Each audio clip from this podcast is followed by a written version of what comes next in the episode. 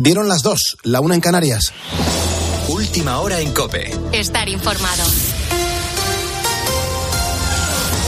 Y estamos pendientes en Estados Unidos del duelo que va a definir la nominación republicana para las presidenciales. Juan Andrés Ruber, buenas noches. ¿Qué tal, Pulpo? Muy buenas noches. Saludos a todos los ponedores de calles. Es el día de las primarias en el estado de New Hampshire, la segunda parada del Partido Republicano en la carrera presidencial. El expresidente Donald Trump y la ex embajadora de Estados Unidos ante Naciones Unidas, Nikki Haley, se enfrentan en su primera contienda uno a uno. Lo hacen tras la retirada del gobernador de Florida, Ron DeSantis. Se han cerrado ya a esta hora todos los colegios electorales. Ya empieza el recuento de votos. Es momento de buscar la última hora. Ahí está nuestro corresponsal, Juan Fierro. ¿Qué tal, Juan? Muy buenas noches. ¿Qué tal? Buenas noches. Como decías, a esta hora cierran los últimos colegios electorales en New Hampshire. La mayor parte de esos centros electorales eh, habían cerrado hace media hora escasamente y ya tenemos los primeros resultados. Se ha escrutado hasta este momento el 18% de los votos y ahora mismo Donald Trump tendría una ventaja sobre Nikki Haley de casi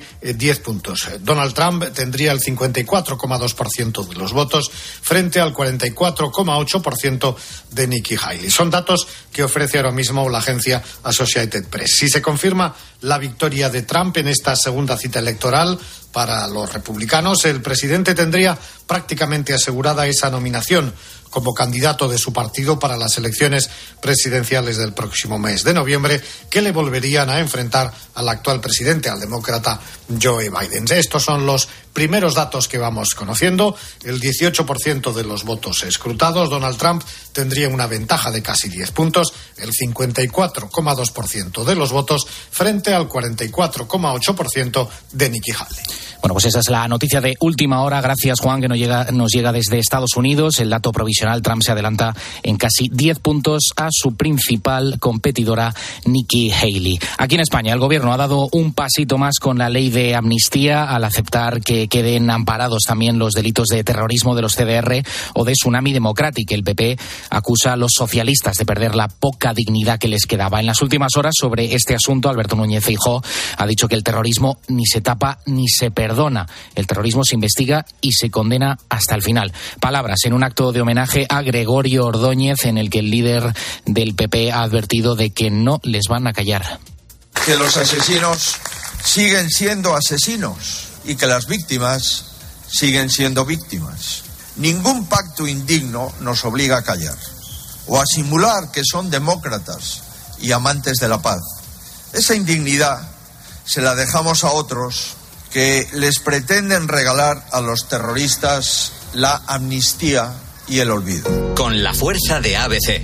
Cope, estar informado. También es noticia de esta noche el mensaje de apoyo de Pedro Sánchez al alto representante de la Unión Europea, Josep Borrell, después de sus últimas declaraciones sobre el conflicto en la franja de Gaza. No ha gustado en Israel que el jefe de la diplomacia europea dijera que los israelíes no pueden tener derecho a veto para la autodeterminación de Palestina, porque Borrell sigue apostando por la solución de los dos estados por un lado Palestina y por otro Israel, para llegar a la paz. En la misma línea se ha mantenido el secretario general de Naciones Unidas, Antonio Guterres.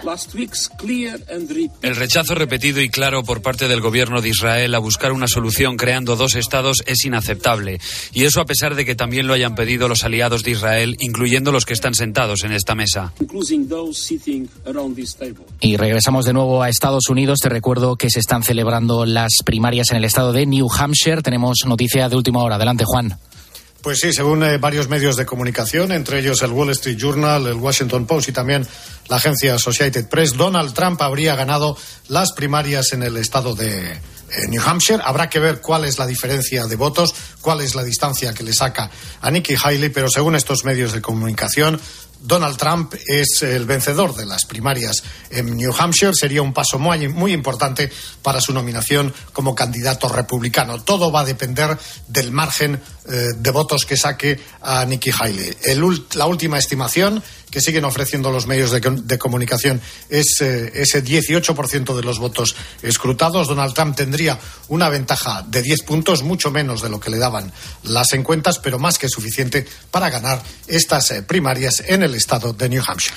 Bueno, pues parece que se despeja el camino de Donald Trump de nuevo para volver a ser el nuevo candidato republicano de cara a esas elecciones presidenciales de 2024 que te recuerdo que se celebran el 5 de noviembre. Tienes más información en nuestra página web en cope.es. Seguimos poniendo las calles con Carlos Moreno el Pulpo. Cope, estar informado.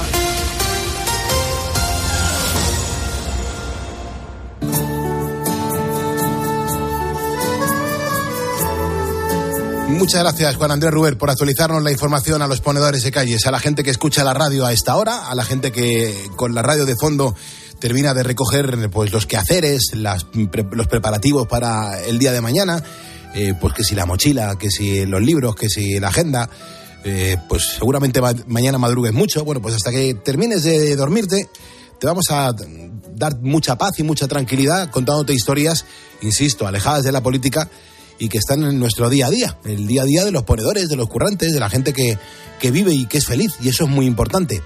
Siempre a las 2 de la mañana me gusta comenzar eh, montándote una calle positiva. Este programa se llama Poniendo las calles, pues la primera calle que pongo es una calle positiva. Una calle que nos deja buen sabor de boca, porque la vida mola. Y siempre, joder, si, si te pones a leer la prensa, hay historias que pasan desapercibidas y yo creo que son bastante interesantes. Mira, quiero contarte la historia de que en el número 39 de la calle de Toledo, en pleno corazón de Madrid, está el Instituto San Isidro, que es el más antiguo de toda la ciudad. Y precisamente a este instituto llegó hace pues muy poco un, paquete a nombre de su director. Claro, ahí mm, nadie se esperaba lo que había en ese paquete y, mucho menos se podía imaginar que el objetivo, que el objeto recibido tendría que haber llegado hace 57 años y al tacto pues se notaba que era un libro. Entonces el director pensó que era pues algún regalo que nos hacen eh, gente de libros pues históricos para el museo y tal que tenemos en el centro. Y nada más abrirlo vio la nota esa tan curiosa. Claro, es que acabas de escuchar a María José Gómez, ella es la jefa de estudios del centro. Ella misma fue la que mm, pudo ver cómo, cómo llegó a las manos de Rafael Martín, el director, ese misterioso envío. Pero claro, ¿Qué libro tenía en sus manos el director?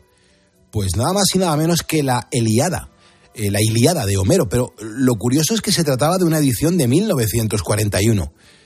En ese momento, Rafael empezó a leer la nota que lo acompañaba.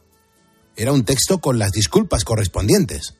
Este libro, titulado La Iliada, escrito por Homero, traducido del griego por don José Gómez Hermosilla, propiedad de la Biblioteca del Instituto San Isidro de Madrid, que fue sacado de sus anaqueles en concepto de préstamo, allá por el año 1967, por un alumno de cuyo nombre no quiero acordarme. Retorna a su casa después de los años de destierro, el mes de enero del año 2024, por lo que se pide humildemente perdón con el propósito de enmienda. Claro, son seis décadas después. Este ejemplar de la Iliada, que salió de la biblioteca del Instituto San Isidro de Madrid en 1977, pues ha vuelto a casa. Entre otras muchas curiosidades de esta historia, destaca que el paquete fue enviado como correo urgente y que en la carta no, podía, no ponía el remite. Es decir, que, no sabe, no se sabe quién, quién es esa persona que tanto tiempo después ha sentido la necesidad de, volver de devolver ese libro que no era suyo. Y claro, nadie puede saberlo porque al mirar en los archivos del centro fue imposible encontrar el registro con los préstamos de aquella época. Claro, desde esa época no guardamos eh, registros escritos de quienes sacaban los libros y quienes debían libros. Ten en cuenta que, que es un 57 años son muchos años. Ah, llevamos registro electrónico de los que se sacan ahora, pero ni siquiera en papel. Eh, pues se han ido eliminando ¿no? con el paso del tiempo pues en este momento están buscando un hueco para el libro, no saben si colocarlo en la biblioteca o en el museo que tienen, donde exponen expedientes, láminas de dibujo y ejercicios de alumnos ilustres. Tenemos una biblioteca histórica con libros bastante antiguos, porque somos un instituto muy antiguo. Es de la enseñanza secundaria, yo creo, de los más antiguos de España. Y eh, lo, o en la propia biblioteca, en la parte antigua, histórica o tenemos un museo. Y como la nota es tan graciosa, yo creo que es un detalle que puede gustar mucho a la gente. Claro. Bueno, pues así ha sido el largo viaje de, de esta Iliada que ha vuelto a la biblioteca de la que salió hace ni más ni menos que seis décadas. Carlos Moreno, El Pulpo. Poniendo las calles. Cope, estar informado entretenido y acompañado. Gracias por estar escuchando la radio. Beatriz Calderón, ¿qué hemos preparado para los ponedores en esta hora? Muy buenas noches. Muy buenas noches, Pulpo. Pues mira, este miércoles 24 de enero vamos a comenzar hablando de cómo nos puede alterar la vida que alguien suplante nuestra identidad para cometer delitos, nada más y nada menos.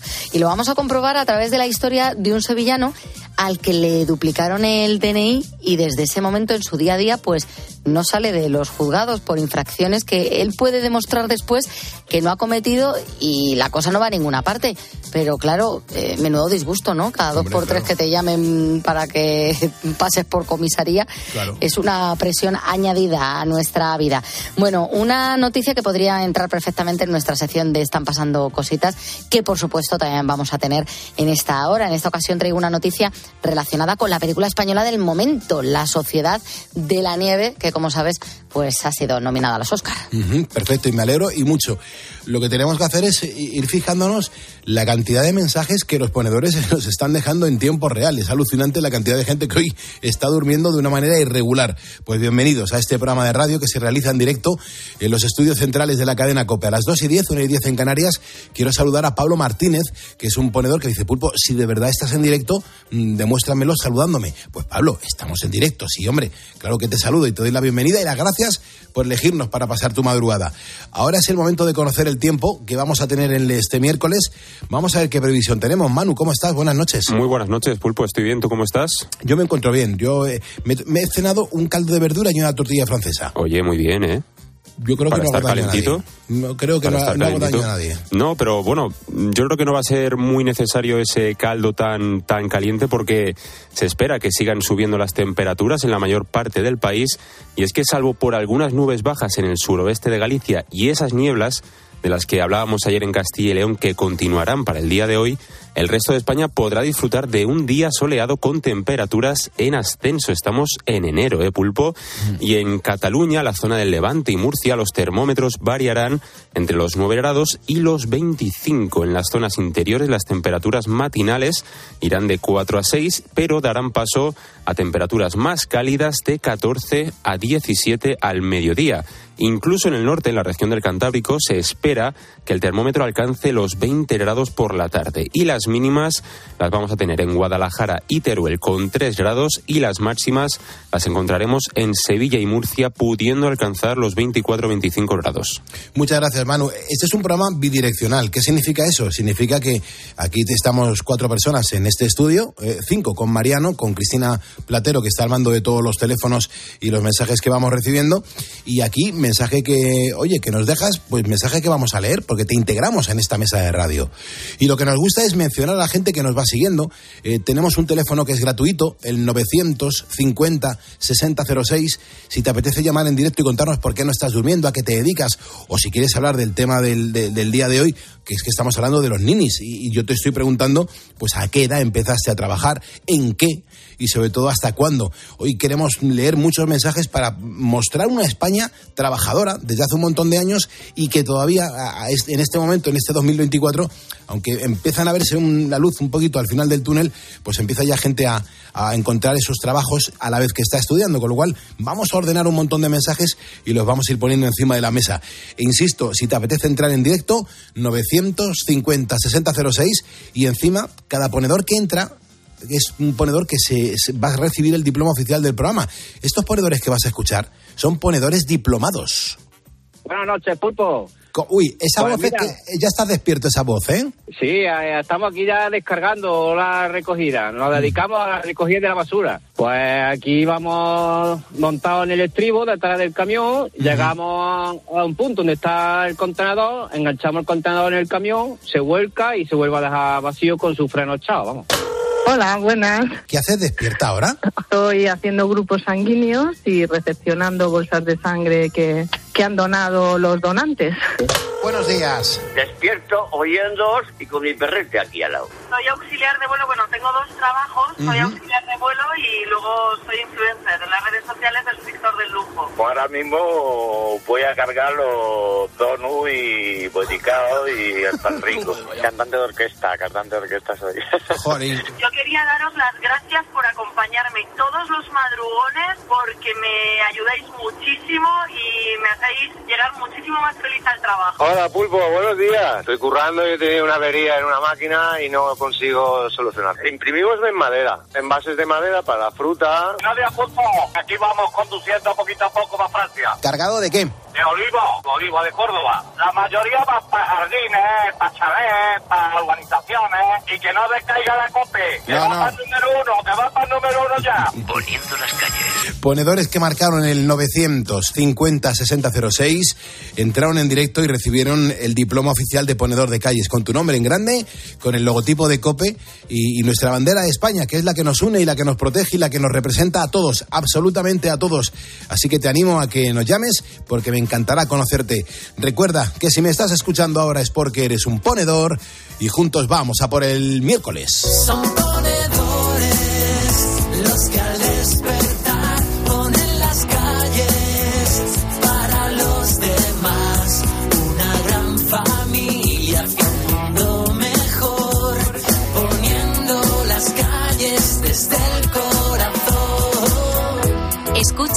Poniendo las calles. Con Carlos Moreno, el pulpo. Cope, estar informado. Bueno, y también estar informado y estar seguro, porque me da mucha alegría saber que Alejandro y Suso, que son dos policías locales que están en Moaña, en Pontevedra, pues están de patrulla y mientras patrullan en la radio de ese coche eh, llevan la cope sintonizada. Así que a estos policías les saludo y les doy las gracias por estar de servicio, Alejandro y Suso. Nómadas que buscan los ángulos de la tranquilidad. En las nieblas del norte, en los tumultos civilizados, entre los claros oscuros y la monotonía de los días que pasan.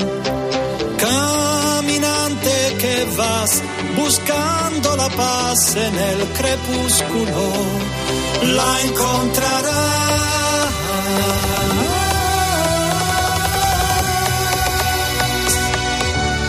La encontrarás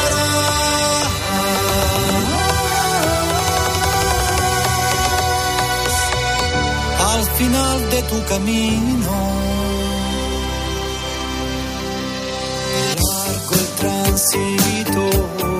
De la aparente dualidad. La lluvia de septiembre despierta el vacío de mi cuarto y los lamentos de la soledad aún se prolongan.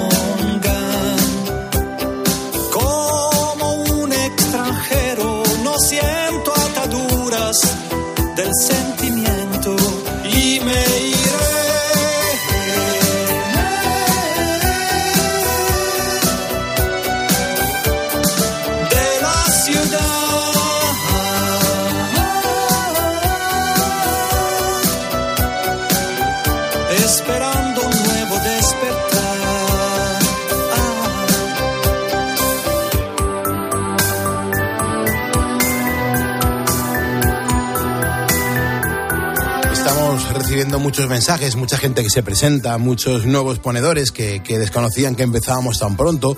Llevamos desde el mes de septiembre, ya arrancando de martes a, viernes, eh, de, martes a sábado, empezando a, a la una y media de la madrugada, los lunes, la madrugada de domingo a lunes, empezamos a las cuatro, que es mm, las anteriores temporadas, las anteriores ocho temporadas comenzábamos a las cuatro de la mañana, pero esta temporada, pues mira, nos han ampliado el horario y comenzamos a la una y media. Y José Vicente García nos acaba de seguir. También Lita Camacho y Carlos Peña. Eh, son ponedores que se suman. Specter de la Bahía también y Diego Fernández Pacheco. Esto es, eh, es gracioso y sobre todo es muy bonito, ¿no? Que se van incorporando oyentes nuevos y nos gusta mencionarles para darles las gracias y la bienvenida por, por elegirnos y por apostar por la radio nocturna de COPE para pasar un, rato agradable. Pero vea, estamos hablando de los ninis. De, de- ¿tú, a, tú a qué edad comenzaste a trabajar? Pues yo tra- empecé a trabajar en segundo de carrera, fue cuando empecé con las prácticas, die- mm, 19, 19 años. Con 19 años. Claro, y, y ahora fíjate ya los, los datos estos en los que es verdad, cada, cada vez como que in- incluso a los jóvenes, más jóvenes, les apetece más que el combinar el trabajo con el estudio y ya pues me parece además un puntazo eh, el trabajar eh, y estudiar y de esa manera también colaborar en casa, porque ese dinero en casa puede venir también muy bien. Hay veces que más que colaborar en casa lo que haces es que no chupas de casa, vamos, que antiguamente sí que había que entregar el dinero, ahora yo creo que la mayoría de los chicos de 20 años que trabajan eh, se lo embolsan íntegramente, pero claro, así de ese modo ya no piden, ¿no? Para el capricho, para las botas de fútbol, para el, El coche, teléfono. para el teléfono, para eso es cierto, Mm. aunque tengan el, el- el agua y la comida pagada en casa por los papis, pero no están ahí chupando del tarro.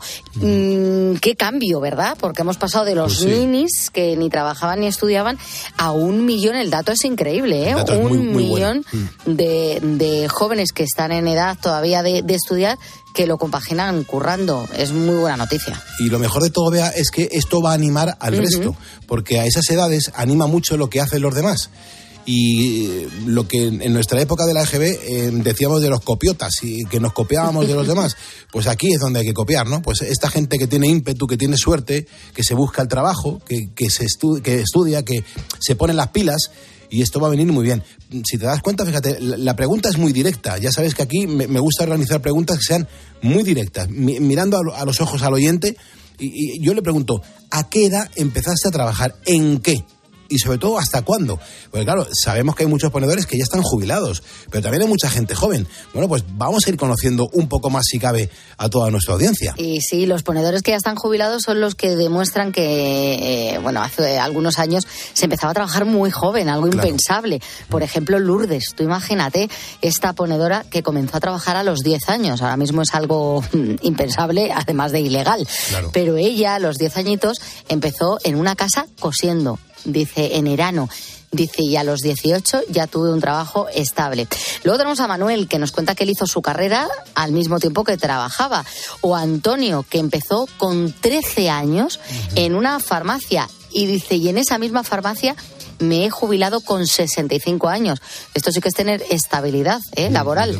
Desde los 13 hasta los 65 años en la misma farmacia.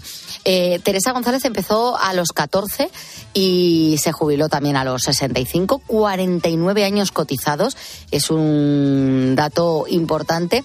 También Melinda, ella empezó con 17 años en un mercadillo, dice ahí vendía huevos, luego pasé a trabajar a una pescadería, luego volví al mercadillo vendiendo fideos, macarrones, estuve en un kiosco y con 18 ingresé en una fábrica y ahí estuve hasta los 27 que vine a España. Aquí he trabajado ya de camarera, he estado en un almacén de ropa como autónoma y ahora en una residencia. Casi nada, toda la vida currando. Juan Manuel Carbonel también deja su mensaje. Dice, Pulpo, yo empecé a trabajar a los 16 años de administrativo de obra, perdí el trabajo por el servicio militar y hoy día llevo 32 años en el sector industrial. Claro, eh, insisto, cada ponedor tiene su circunstancia. Aquí las vamos recogiendo en facebook.com barra poniendo las calles y también en nuestro WhatsApp de audio en el 662 942 605. Alfonso, cuéntame lo tuyo. Buenos días, Pulpo y Cristina. ¿Qué tal? Alfonso de Zaragoza, poniendo las carreteras con mi dúo de 35 metros. bueno, pues mira, yo empecé con 18 años. Le dije a mi padre, yo me quiero ir a la mili. Y bueno, me dijo mi padre, si te vas es porque quieres. Y bueno, y me fui, me fui a Madrid y me fui a, empecé el servicio militar voluntario en la Infantería Marina y eso pues para mí ha sido algo maravilloso, que lo recomiendo si existiese la mili, pero como ya no existe, pero sí, sí, con 18 añitos me fui a Madrid a la mili. Qué bonita. Bueno, Pulpo, un abrazo muy fuerte a todos y viva España. Muchas gracias a ti por, por este mensaje que nos has dejado y sobre todo compartir tu historia en tanto en cuanto es el, el tema de lo que estamos hablando hoy en Poniendo las Calles. El WhatsApp es el 662-942-605. En este momento en Facebook ya nos seguís 109.496 personas. Con cuatro personas que consigamos eh, lo que nos queda de semana, pues te aseguro que alcanzaríamos los 109.500 ponedores. Hacen falta cuatro seguidores más y eso sería una cifra muy bonita y, sobre todo que eh, te lo vamos a agradecer si lo conseguimos. Así que venga, échanos un cable, súmate y te mencionaremos para confirmarte que ya estás con nosotros y de esa manera seguimos creciendo gracias a ti. Son las 2.24, la 1.24 en Canarias.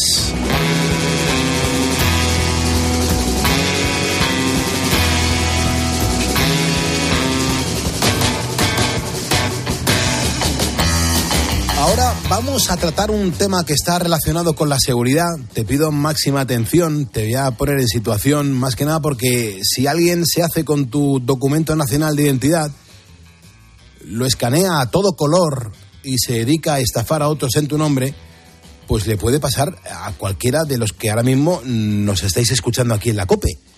De hecho, es lo que le pasó a un empresario sevillano. Sí, sí, y es lo que vamos a contar ahora. Una mujer usurpó su identidad y se dedicó a timar a través de aplicaciones de compraventa de segunda mano y portales de anuncios. Lo hizo hasta en 15 ocasiones. Ahora un juzgado de Sevilla ha condenado a la estafadora a seis meses de cárcel y al pago de una indemnización de 5.000 euros al afectado. La mujer lo que hacía era ofrecer el alquiler de apartamentos vacacionales y también vendía toda clase de objetos, videoconsolas, móviles. Pedía una transferencia a su cuenta como señal, pero enviaba el DNI robado. Parece el argumento de una película, pero es real. La pesadilla empezó en mayo de 2017. El empresario recibió una llamada desde la comandancia de la Guardia Civil de Castilleja de la Cuesta, en Sevilla, y le preguntaban si tenía un piso en Rota, si vendía jilgueros. Vamos, era todo muy raro. No, no, yo no me imagino la cara que se le quedó a este hombre cuando a continuación el Guardia Civil le explicó que tenía varias denuncias por estafa. Varias denuncias que le han puesto, enfrente, claro, que le ha supuesto enfrentarse a juicios por toda España. Atención porque Javier de Cosío es el abogado de ese sevillano, lleva prácticamente seis años de juicios y también demandas, pero la cuestión es cómo consiguieron hacerse con el DNI de este hombre. La verdad es, ha sido una de las pocas cosas que no hemos conseguido averiguar, pero, pero normalmente estos son mafias organizadas que se dedican a, la venta de datos y bueno, pues en cualquier sitio que haya entregado gestoría, eh, compañía de seguros, en cualquier sitio, en cualquier, eh, fin, apartamento estos de Airbnb, cualquiera que haya dado su DNI y no tuviera las medidas de seguridad adecuadas, pues han podido acceder a él. Como tú decías, Pulpo, esto nos puede pasar a cualquiera, incluso al utilizar eh, el wifi que no sea seguro. El problema que tenemos todos es que el acceso a Internet, eh, sobre todo después de la pandemia, se ha convertido en una tónica habitual en todos los hogares. Todo el mundo quiere comprar por Internet porque es mucho más fácil, más cómodo, elige, puedes descambiarlo y esto los delincuentes lo saben. Saben y ponen eh, anuncios que son golosos, es decir, no es mucho dinero, siempre por debajo de, de, del dinero que puede llegar a, eh, que establece para ser delito menos grave, que son 400 euros para arriba, pues de 400 para abajo, cualquier tipo de, de mercadería. Da exactamente igual un pájaro que una, un frigorífico, una nevera, cualquier cosa, ¿vale? El problema llega a la hora de demostrar que la autoría de esos delitos es falsa, que a una persona le han suplantado la identidad. Mira, la pregunta, la pregunta es muy buena, porque ahí está el kit de la cuestión. Yo este, este ha cedido a hablar con el programa, mi cliente no quiere eh, que se sepan sus datos, pero sí es muy importante que el público que nos está oyendo sepa que, que, pueden acceder a sus datos y que es muy difícil conseguir condenar a esta gente. Porque estos son grupos organizados en el que cada uno tiene un rol. Es decir, uno es el, una es la que tiene la cuenta, como en el caso de la que hemos conseguido que se condene, otro es el que accede a la compra de datos de los DNI y otro es el que, que se organiza, el que organiza los pagos y las llamadas. ¿Qué, ¿Cómo consiguen todo esto? Estos son paquetes de datos que se compran, estos son mafias organizadas que venden paquetes de datos y, tienes que probar, porque el delito de usurpación, que es por lo que ha sido condenado, es quien eh, te suplanta la identidad. Es decir, dice que eres tú, para que nos entendamos, pero tiene que ser tú en todo el proceso entero, no vale que el que te llame sea otro. Y aquí es donde ellos se ocultan y donde conseguimos eh, verdaderos problemas a la hora de que los juzgados de instrucción nos hagan caso y, enjuicien a este tipo de, gentuza, porque realmente lo que son de gentuza que se aprovechan de personas, en el caso de mi cliente no, porque es una persona solvente y se lo ha podido pagar, pero en el caso de personas humildes que no tienen posibilidad de contratar un abogado para que yo he tenido que estar por todo el país, pues se aprovechan de ello, al final no presentan denuncia y o si, si las acaban presentando los condenan por un delito de faltas que no tiene eh, consecuencias realmente más allá de una multa y si son insolventes no la pagan. Esto es así, si no tienes medios económicos eh, te quedas sin poder resolver el engaño. En este caso, el del empresario sevillano se pudo iniciar un proceso de investigación. Y con sentencias, pues eh, porque la gran mayoría de los jueces pues pensaban que, que mi cliente era, era bueno, que era lo que decíamos. Habíamos presentado una denuncia y, y bueno, pero había otros jueces que no. Recuerdo fue Labrada, Labrada, instrucción de Labrada 3. Bueno, yo no he presentado más escritos en mi vida. esto era una locura, digo, pero bueno, como puede ser verdad. Y además en ese caso no era ni su DNI, pero como la, la interfecta había dicho que, que, era novia de él, pues lo, lo metieron también. En fin, un, despropósito todo. Menos mal que en este caso un juzgado de Sevilla eh, ha condenado a esta mujer estafadora a seis meses de prisión y al pago de una indemnización de 5.000 euros al afectado. Parece que por fin mmm, va a poder descansar. Hombre, en parte ha quedado restaurado su honor. Nosotros tuvimos que acudir a la prensa porque había juzgados que no nos creían a denunciar el problema que teníamos. Prensa, salimos incluso en televisión en su día. Seis años ya casi nadie se acordará, pero si busca en internet sí lo puede encontrar. Y, y realmente pues hemos tenido la suerte, no así el juzgado de instrucción, que no se portó lo bien que debería porque en principio se inhibió en favor del juzgado de Fuenlabrada, luego archivó, tuvimos que recurrir 500 veces, pero el juzgado 15 de Sevilla y la señora fiscal que llevó a cabo la acusación, aunque fue de conformidad, fueron muy solventes y sin ninguna duda y conseguimos condenar a esta persona, por lo menos para que ya tuviera antecedentes por un delito que se llama menos grave, hasta cinco años en menos grave. La tenemos ahí ya con antecedentes y ya y se le ha condicionado la pena y como vuelva a delinquir la meten en la cárcel. Claro, es que su caso acabó con final relativamente feliz, pero no siempre es así. Sí, sí, nos vamos a ir ahora desde Sevilla a Zaragoza, allí es donde vive Alejandro. Él es jugador de fútbol, tiene 24 años y por su profesión pues a veces se desplaza para jugar torneos. Bien, cada vez que lo hace, cada vez que viaja, cada vez que sale de Zaragoza, uh -huh. tiene que desplegar un protocolo muy particular, algo que prácticamente nadie hace. Cada vez que coge un tren o que tiene previsto ir en avión o quiere pasar la noche en un hotel, lo que tiene que hacer es llamar antes a la policía o a la Guardia Civil para avisar dónde va a estar. Vamos, que no tiene libertad para viajar o para planificar su vida tranquilamente. Y todo porque en el año 2020 le sucedió lo mismo que a este empresario sevillano. Alguien fotocopió su DNI y empezó a estafar en su nombre. El sospechoso está identificado y se encuentra en busca y captura. Así que cuando Alejandro se identifica en un hotel o coge un medio de transporte, como estamos contando, saltan todas las alarmas porque su nombre aparece como el de alguien que ha cometido varios delitos. Pues pobre hombre, de verdad, ¿eh? Pobre hombre porque está sufriendo un, un verdadero calvario. De momento no hay aún una, una fecha para el juicio, así que mientras tanto Alejandro pues tiene que anticiparse a cualquier situación en la que le puedan confundir con la persona que está estafando con su nombre. Al menos últimamente la persona que suplantó su identidad no está cometiendo más delito y eso también es importante. O al menos no le están llegando notific notificaciones. Pero claro, Alejandro es que está harto de recibir citaciones desde los juzgados de España. Citaciones de Barcelona, algunos pueblos de Valencia, citaciones de Sevilla o incluso Alicante. Y él, claro, se tiene que presentar obligatoriamente. Exacto, desde luego. Y de hecho te has dejado una de las más importantes, que es la de Gijón, que tuve que presentarme yo personalmente allí ante, ante el juzgado de instrucción, donde se me tomó declaración. Y salí como, como que era inocente totalmente. Tremendo. Para que veas la cara dura de los delincuentes, voy a contar una de las estafas. El suplantador lo que hacía era vender perros a través de Internet y para ello facilitaba un número de teléfono cuya línea había contratado con los datos de Alejandro. Los interesados contactaban con el suplantador, les decía cómo les tenía que mandar el dinero y una vez que lo recibía, pues claro, se quedaba con la cantidad y si te he visto no me acuerdo. Creo que no lo hizo una vez, sino varias veces. Sí, sí, desde luego. De hecho, las últimas veces que me llegaban las denuncias por estafa, por delito de estafa, era, era esa misma, la misma secuencia siempre.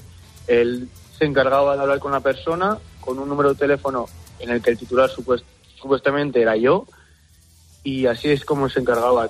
Digo yo que pondría el DNI de otra persona, porque el mío no, no sé qué salía en el delito ni en la, ni en la estafa, pero, pero salía mi número de teléfono. Entonces yo era, estaba culpado como, como el dueño de la, de la línea. Entonces así era siempre últimamente. Al principio que sí que es verdad que utilizaba mi DNI para estafar a otras personas, pero luego ya pasó de utilizar mi DNI a ser el titular de la cuenta o titular de la línea de teléfono. Hombre, este es un ejemplo, pero es que hay muchos más. No, sobre todo de la venta de perros. Es lo que, sobre todo ventas de perros, alguna venta de, de algún electrodoméstico pues superior a, a mil a mil euros que al final tenías que dar una entradita. Lo que hemos- lo que ha hablado el, el abogado anteriormente, pues da una entrada que hasta 400 euros pues es un delito menor y con eso se quedaba, con la entrada. Vaya tela. A mí lo que me tiene más loca es que Alejandro, cada vez que se mueve, cada vez que tiene que viajar, eh, además de llamar a su madre, supongo, para informarle de dónde va a estar, tiene que llamar también a la policía o a la Guardia Civil. Sí, eso es. Intentamos, pues, pues cada vez que tengo que coger lo que lo que lo que usted ha dicho, un, un tren, un cercanías, tanto AVE como cercanías como, como un regional, o coger un AVE, o sea, una- un avión, o directamente instalarme en algún hotel. Pues tengo que avisar previamente por si acaso yo pues estoy en, en búsqueda de captura y, y voy con previo aviso. Es que eh, lo, lo que le ha caído a, a esta persona es que la, que- la- la que le ha caído es buena, ¿eh? Y encima, la broma le ha, le ha costado el dinero, 20.000 euros. Es lo que lleva gastado en demostrar que no es un estafador y sigue en una situación judicial, digamos, estancada.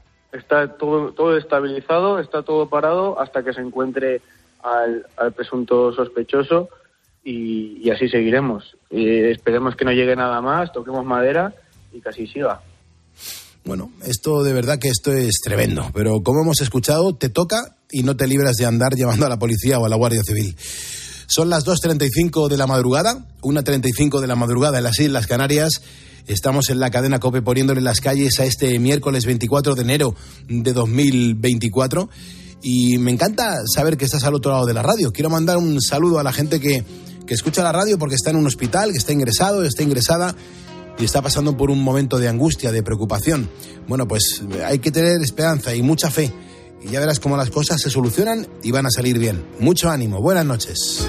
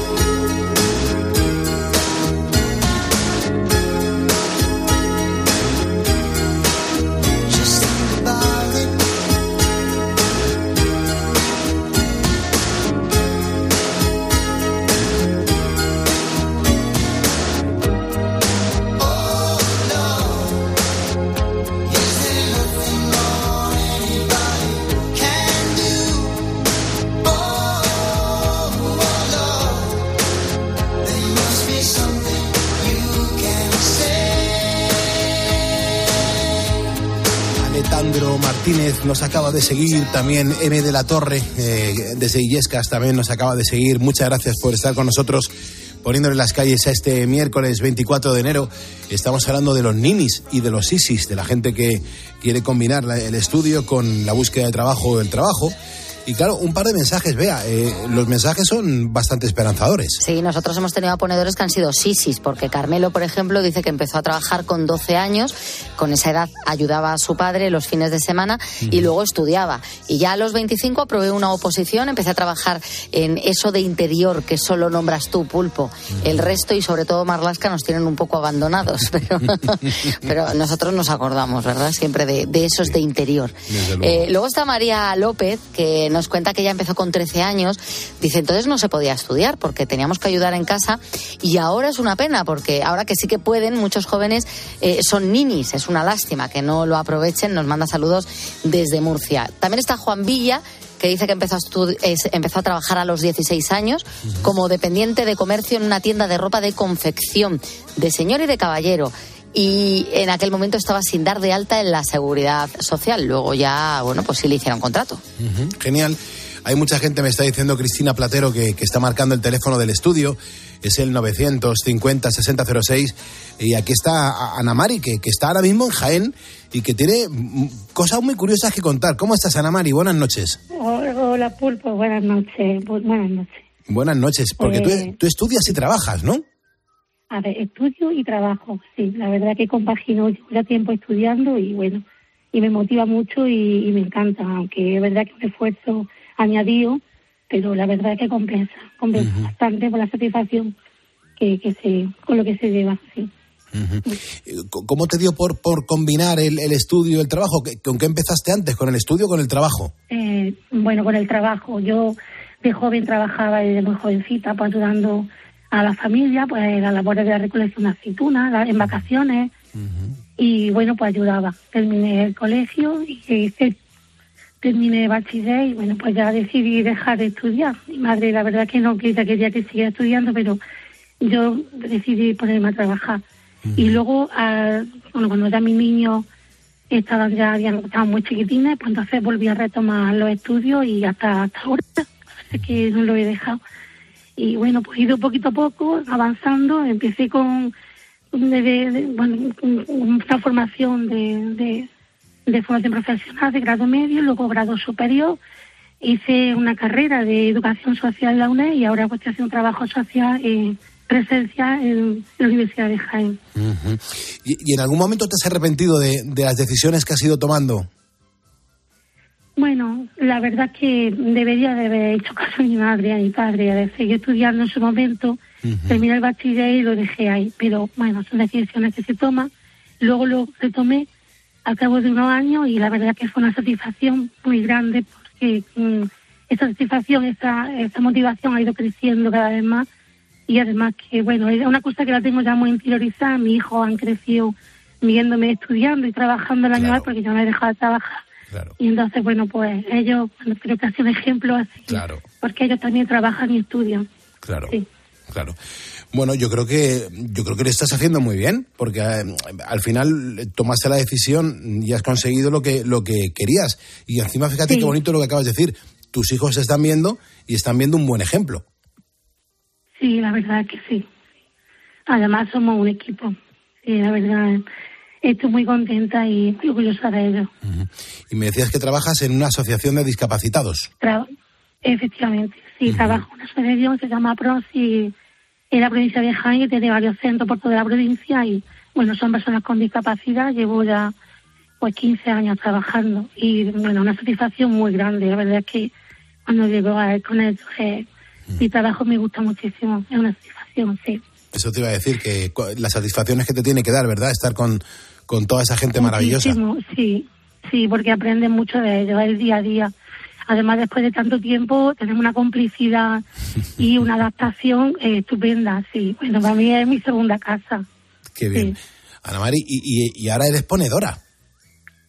Ahora soy ponedora desde hace tiempo, la verdad que me acompañáis por las noches, porque por las noches aprovecho y estudio, bueno, así de exámenes ya. Tengo el último el jueves. He hecho cuatro exámenes y este ya el quinto. Estoy en segundo de carrera. Empiezo empiezo el segundo cuatrimestre con alguna de tercero porque tengo algunas convalidadas y bueno, y estoy muy contenta. Y sí, llevo ya tiempo que os escucho, Pulpo, y me encanta. Vea, Cristina, Manu, de verdad, los conozco a todos y me gusta muchísimo. Tenéis unos temas de actualidad muy bien, me gusta mucho, de verdad.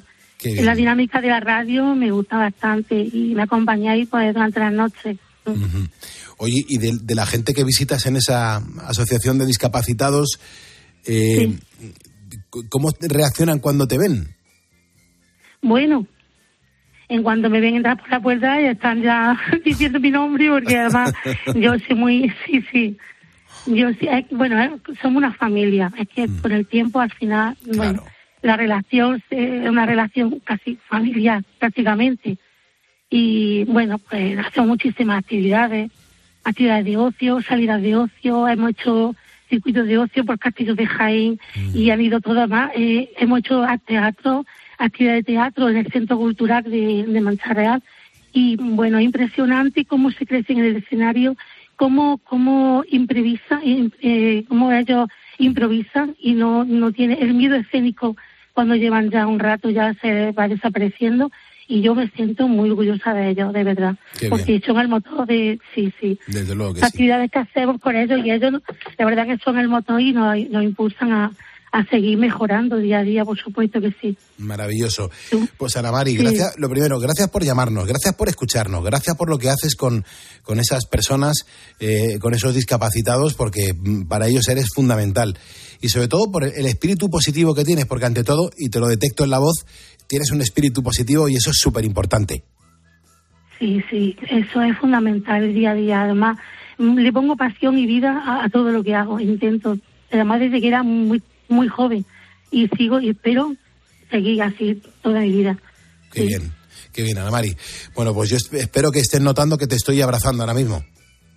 Sí, muchísimas gracias de verdad a todos los que hacéis este programa porque soy de verdad maravilloso y, y hacéis un programa excepcional. Me gusta muchísimo y me acompañáis todas las noches. Y yo sé que hay muchísima gente, muchos ponedores que, que os seguimos y estamos encantados de verdad con el programa. Qué bien. Sois pues, geniales, de verdad, sois geniales. Muchas gracias. Te vamos a mandar el diploma oficial de, de ponedor de calles. Ana Mari, cuídate muchísimas mucho. gracias, ¿vale? muchas gracias Pulpo, muchísimas gracias, gracias. gracias por Un lo que abrazo a todos. Hasta Muchas luego, gracias. cielo. Muchas gracias. Adiós. 2.46, 1.46 en Canarias. Esto es la radio en directo. Síguenos en Twitter en arroba cope y en facebook.com barra cope. Al final del día, Expósito pone su mirada en aquello que te interesa. ¿Tú a qué edad te independizaste de tus padres? Seguro que recuerdas ese momento en el que cogiste las maletas y te fuiste a otra ciudad a empezar una nueva vida. Ese momento en el que tú y tu pareja decidisteis coger los pocos ahorros que tenéis para dar la entrada de una primera casa. Te pregunto esto porque la situación respecto a aquellos años ha cambiado drásticamente. Miles de jóvenes españoles están convencidos de que independizarse y formar una familia hoy por hoy es misión imposible. La crisis laboral, la Acaba el día con la mejor información. Acaba el día con Ángel Expósito. Desde las 7 de la tarde, todo pasa en la linterna de Cope.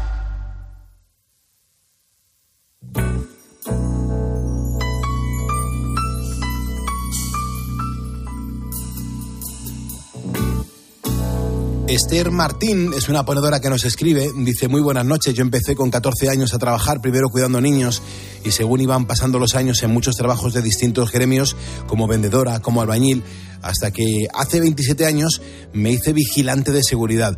Un trabajo que me gusta y que sigue, sigo ejerciendo. Y soy ponedora. Pues Esther, muchas gracias. Buenas noches.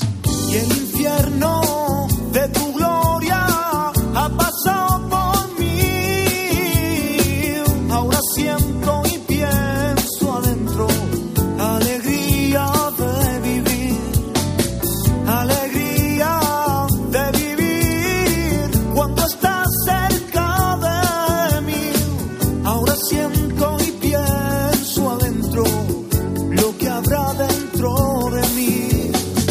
lo que habrá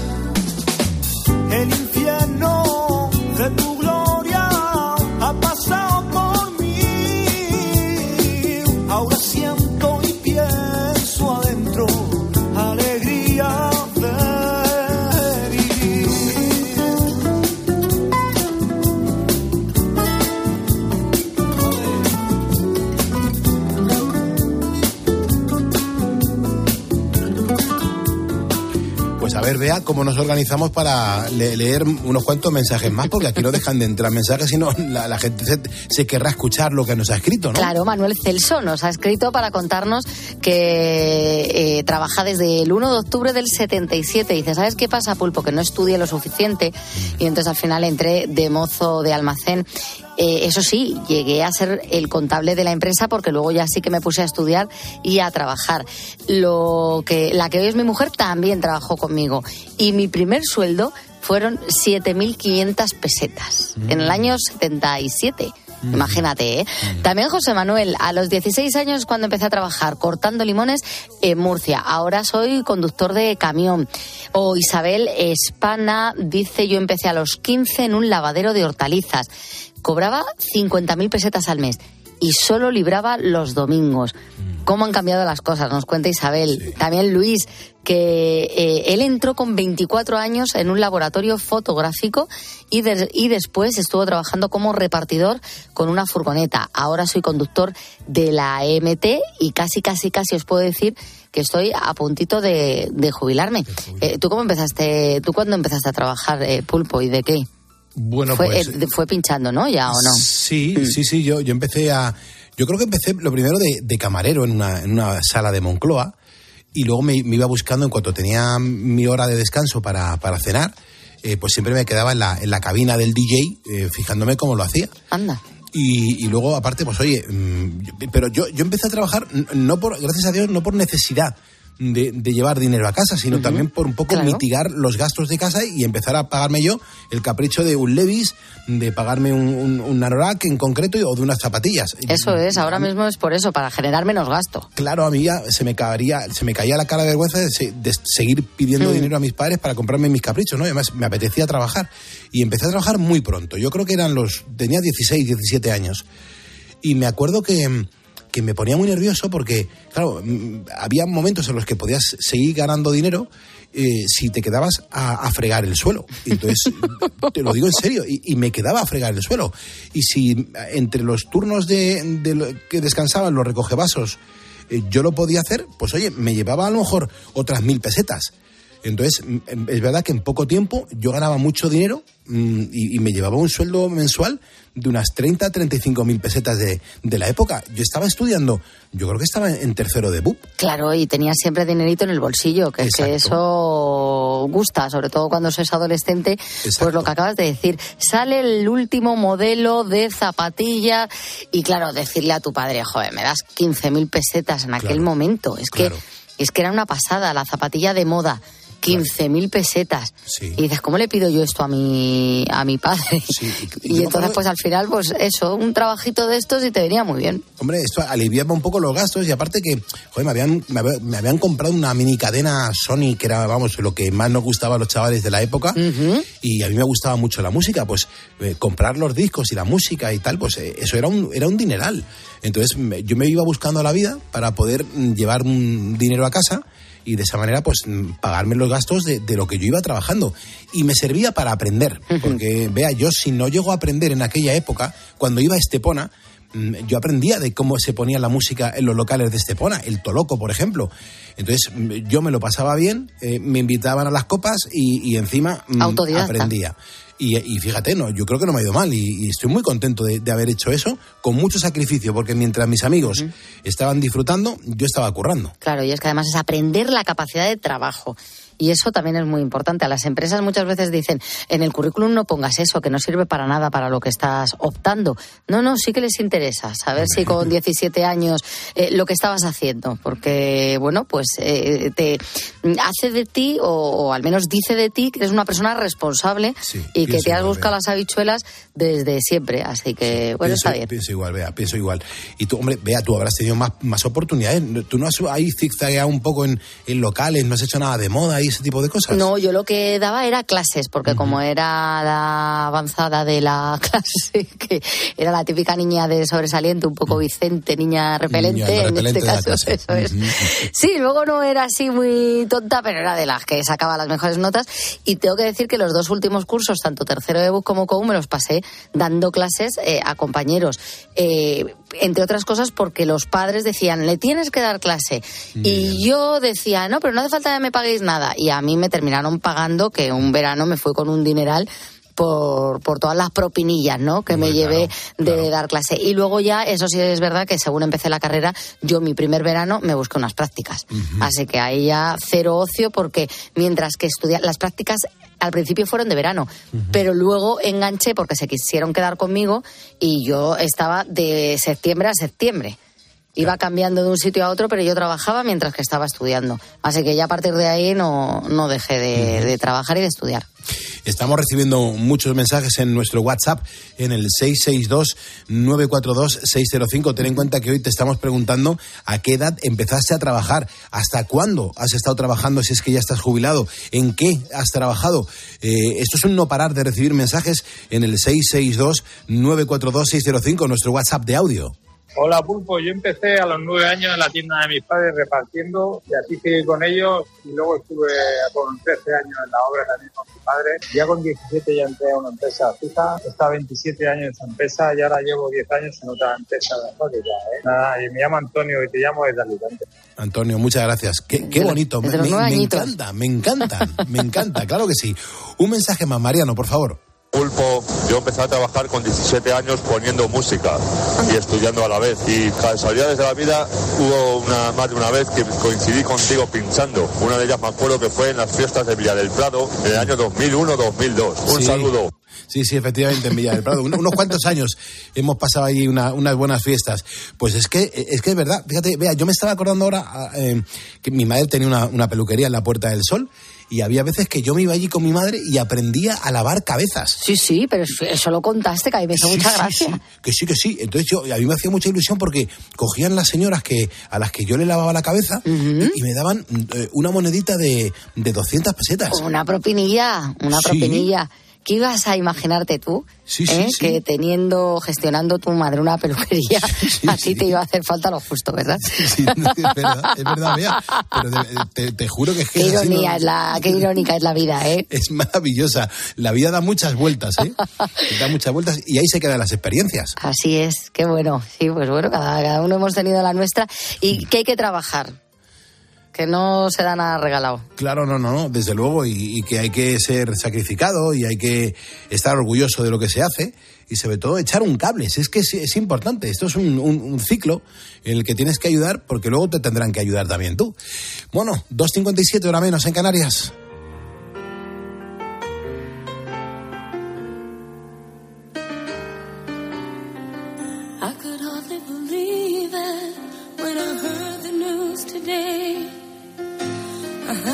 Come and get it straight from you. They said you were leaving, someone swept your heart away.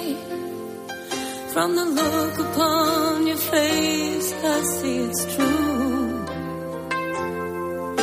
So tell me all about it. Tell me about the plans you're making. Then tell me one thing